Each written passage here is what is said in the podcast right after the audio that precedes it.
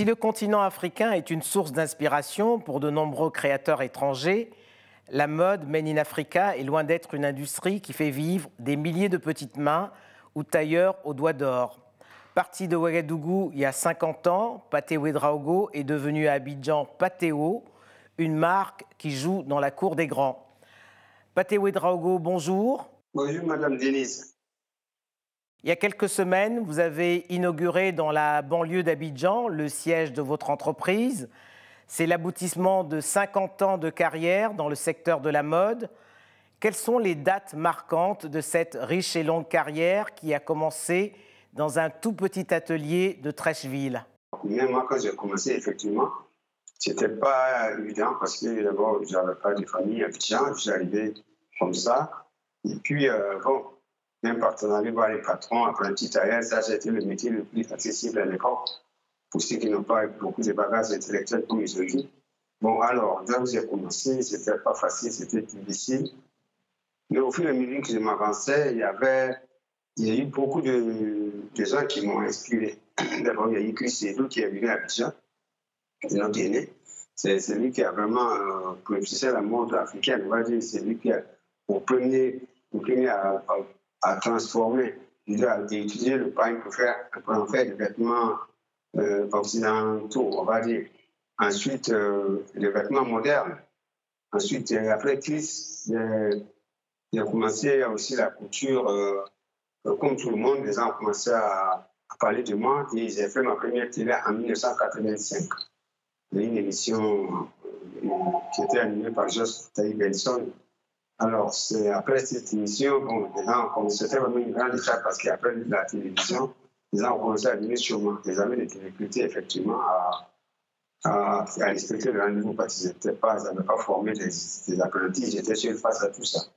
Ensuite, euh, après, ça, il y a eu aussi les ciseaux d'or. Les ciseaux d'or, c'était euh, organisé par euh, qui, a organisé euh, ce concours-là pour pouvoir, euh, on va dire, valoriser son produit. En même temps aussi, valoriser les, les, couturiers. Donc, il été le premier lauréat de ces six d'or. Là aussi, c'était vraiment un grand événement. Et par la suite, pendant les ciseaux d'or, ça a été dit que celui qui gagnait les ciseaux d'or devait habiller Miss Côte d'Ivoire. C'était la première édition de Miss Côte d'Ivoire. Après, jusqu'en 1998, j'ai rencontré le président Mandela. Ensuite, là, c'est vraiment aussi une grande rencontre qui nous a permis d'être connus à travers ce que nous faisons. Et celui-là nous a vraiment lancé à travers le monde. Les gens ont, découvert, ont découvert ce que je fais euh, euh, pendant ce temps. Mais Pateo et Drago, il y a, il y a 50 ans, euh, les créateurs dans le secteur de la mode se comptait sur les doigts. Vous avez dit vous-même que c'était un métier qui n'était pas valorisé puisqu'il était destiné à tous ceux qui avaient euh, raté leur vie. Aujourd'hui, le regard sur le métier a énormément changé et puis la, la concurrence est même rude. Quel est le secret de votre longévité? Bon, on va dire que la mode, ça ne vieillit jamais. Parce qu'au fur et à mesure que vous avancez, la mode vous dévance. C'est-à-dire que chaque fois que vous pensez avoir euh, attrapé la mode, elle est loin. C'est-à-dire que tous les jours, donc vous ne voyez même pas passer de temps. Quand on a dit que c'est 50 ans que je travaille, je n'imaginais pas, parce que je pense qu'il y a tellement de choses à faire qu'on a l'impression que tout ce qu'on a fait, on a oublié. C'est tout ce qui reste à faire qu'on est en train de penser. Donc c'est vraiment un secteur où, quand on, pratique, on n'a pas d'âge. On, a seulement la réflexion, on a seulement l'espoir, seulement la conviction, l'innovation, euh, voilà, il faut prévoir, voilà, penser tout ce qui va être, ce qui va venir. Au fur et à mesure que vous voyagez, que vous sortez, partout vous voyez toujours tout ce qui est innovation, tout ce qui est beauté, tout ce qui est à l'est à faire. Ça, ça, vous inspire. Donc, on n'a vraiment pas le temps de voir passer le temps. C'est vrai que 50 ans, quand on regarde, ça paraît long, mais au milieu de la mode, c'est très parce que vous avez euh, ce que vous avez fait. Maintenant, vous voyez les jeunes qui arrivent avec euh, des talents euh, vraiment incontestables. Hein. Donc, vous qui êtes des votre dévancés, vous, vous vous avancez, mais vous regardez toujours ce qui arrive derrière. Vous dites, bon, ok, allons-y, mais vous rassemblez tout le monde pour avancer. Aujourd'hui, la mode. Mais, mais comment vous expliquez, Pateo Drago, comment vous expliquez que malgré tous les talents euh, qui constituent la mode africaine, elle en soit encore à ce stade et qu'elle ne soit pas une industrie qui fasse vivre ses créateurs Parce que la mode, euh, à mon avis, hein, quand l'Afrique a pris son indépendance, la mode ne faisait pas partie de leur plan de développement. C'est-à-dire que l'Africain s'habille, mais c'est pas où il s'habille. C'est-à-dire qu'il a l'argent, ok. On ne parle même pas de la mode. Ils ne même pas ce que c'est que la mode, en fait. Tous ces, tous ces chefs d'État qui s'habillent, quand on veut s'habiller, c'est on va à Milan ou à Londres ou à Paris pour s'habiller. Voilà, alors qu'ils ont oublié que l'Afrique aussi peut développer cette, cette, cette structure-là. L'Afrique peut développer, développer cette structure-là parce qu'on a la possibilité et il y a du talent africain, il y a tellement de jeunes gens qui le font que si les gens mettent l'accent sur la mode, pour organiser la mode, on peut l'industrialiser aussi comme dans les autres pays. Au lieu de comme penser qu'on puisse s'habiller ailleurs, on peut penser aussi qu'on puisse s'habiller en Afrique. Non seulement il y a les devises qui restent, et aussi on forme les gens, c'est beaucoup plus, beaucoup plus bénéfique pour l'Afrique. Vous, Pathéo, qui avez eu l'occasion, qui avez l'occasion d'habiller tous les grands décideurs africains, tous les chefs d'État du continent. Est-ce qu'ils sont sensibles à votre discours sur l'intérêt qu'il y a à structurer la mode africaine pour en faire un secteur économique viable? Moi, je pense que les chefs d'État, quand ils font des plans, ou je pense que la structure, quand pour prendre une décision, ils ne sont pas seuls. Le président, il est là, lui, il n'est pas seul. Il est entouré de pas mal de gens, des ministres, des, conseillers, tout ça. Mais tout le monde a oublié que la mode est un secteur qui peut aussi être développé. Voilà, donc c'est un oubli. Ce n'est pas le chef lui-même qui va décider ça. Lui, il a besoin qu'on lui habille, surtout. Et quand on l'habille, il ne s'imagine même pas que c'est une industrie pour, pour celui qui fait ça. C'est une aussi pour. Et c'est aussi un programme d'emploi. Tous ces jeunes gens qui. C'est ça que nous. nous on, est, en tout cas assez dessus de ça. Parce qu'on pense qu'il y avait beaucoup de possibilités à faire sur le secteur. C'est le seul secteur où on n'a pas prévu de développer. C'est obligé seulement les gens se sont mis à, taper de gauche à mais ce n'est pas évident quand vous voyez tous ces talents qui sont là. Mais le talent se meurt quand il n'y a pas de soutien. Quand ils sont là, ça compte sur la télé.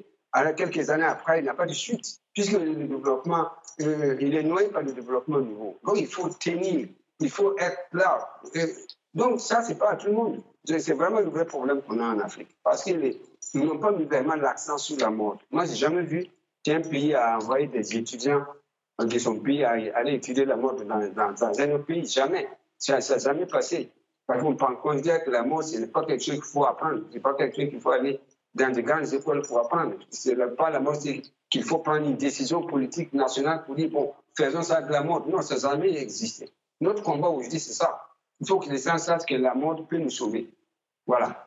Mais alors, les, talents ne manquent pas. Pathé Ouedraogo, vous en êtes euh, l'exemple. Hein, et on voit même que l'Afrique est une source d'inspiration pour beaucoup de créateurs étrangers. Vous-même avez connu euh, récemment, euh, avez été récemment approché par une grande marque française. Quelles ont été les, retombées de, ce partenariat? Bon, les retombées, on va dire, c'est une expérience extraordinaire qu'ils ont vécue. Quand je travaille avec Zor, en tout cas, c'est une expérience incroyable parce que quand vous êtes dans, les loges, que vous regardez tous ces milliers de personnes qui euh, chaque mannequin est entouré de l'accessoiriste, le, celui qui va lui donner ses chaussures, celui qui va lui maquiller, la, la coiffeuse. vous imaginez, c'est énorme. Dans le il y a près de 120 métiers en, dans ce même secteur. Donc, il y a tellement de choses à faire. Et j'ai compris que c'est vraiment une industrie à part. Et, pour moi, c'est une expérience incroyable que j'ai vécue avec eux. Je pense que ça va se poursuivre, puisqu'il y a quand même des discussions qu'on poursuit. Je pense que ça va se poursuivre et aussi ça va être bénéfique aussi pour les autres créateurs africains. Alors, pour tous les jeunes créateurs africains, vous êtes un, un modèle. Hein quels conseils leur donneriez-vous pour qu'ils suivent vos traces Bon, je pense qu'il faut d'abord être patient. Parce que c'est un secteur où on ne court pas vite pour arriver. Il faut forcément être patient, très patient d'ailleurs. Et euh, apprendre mieux le métier, effectivement, apprendre vraiment le métier. Euh, on ne sort pas pour dire que, comme aujourd'hui, ces jeunes gens qui, très souvent, beaucoup de jeunes viennent chez moi trois mois après, ou même pas un an, ils, ils veulent partir. Ils disent non, je vais créer ma marque. Mais on ne crée pas une marque. On travaille pour que ça, du fait que ça devienne une marque. Mais ici, les jeunes pensent qu'on va grébouiller quelque chose dans les réseaux sociaux pour appeler ça une marque. Ça ne passe pas. Non, il faut qu'ils apprennent bien le métier, il faut qu'ils connaissent bien le métier, qu'ils respectent les clients, qu'ils soient patients et qu'ils orientent leur euh, avenir avec euh, beaucoup de, de, réflexion, beaucoup de travail et du sérieux. Je pense que c'est ce qui manque aussi euh, à ces jeunes-là, c'est vraiment la patience. Sinon, il y a des talents. Mais le talent se meurt quand vous ne l'entretenez pas. Et pour vous, Pateo Ouedraogo, quelle est la capitale de la mode africaine? Pour moi, c'est Abidjan. Et pour quelle raison?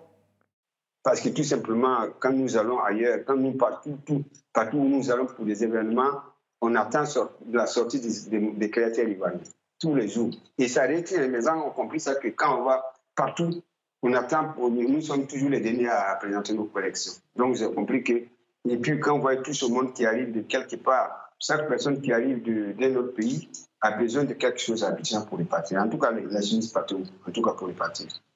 Dernière question, Patéo Drago pourquoi partons du Burkina Faso, qui est quand même la capitale d'une cotonnade qui est très prisée, le Faso d'Anfani, pour poser ses valises à Abidjan et y faire carrière? Pour quelle raison?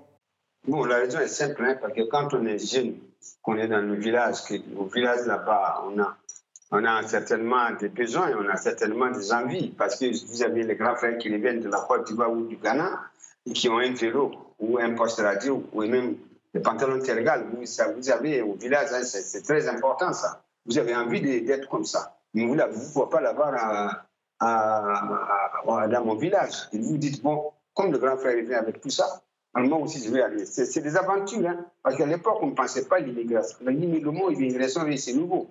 À l'époque, nous, on partait seulement. Quand on part, on arrive, c'est comme la, la famille. Hein. On ne te pose pas la question où tu viens, pourquoi tu es venu. Non, il n'y avait pas ça. Donc, euh, c'est comme ça qu'on est, on est venu parce qu'on pensait avoir, euh, avoir du mieux.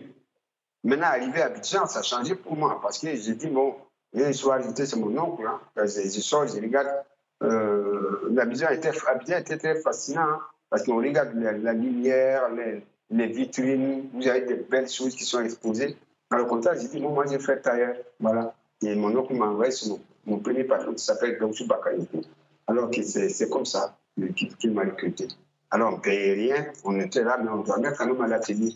On, on assemblait les machines pour dormir dessus. Donc voilà un peu euh, ce qui m'a amené à la main. Mais au fur et à mesure que vous avancez, vous vous rendez compte que ce n'est pas un, métier qui est réservé vraiment à ceux qui ne savent rien faire. Hein. Au fur et à mesure, vous vous rendez compte qu'il y a énormément de choses à faire. Et vous entendez parler des noms, Christophe maintenant, maintenant ceux qui viennent de l'Europe. En fait, voilà. Et ça vous, ça vous inspire, ça vous incite à vous avancer. Voilà un peu euh, le pourquoi. C'est le pourquoi je suis parti. Voilà. Merci, Patéo Drago. Merci, Madame Denise. C'est moi qui vous remercie vraiment.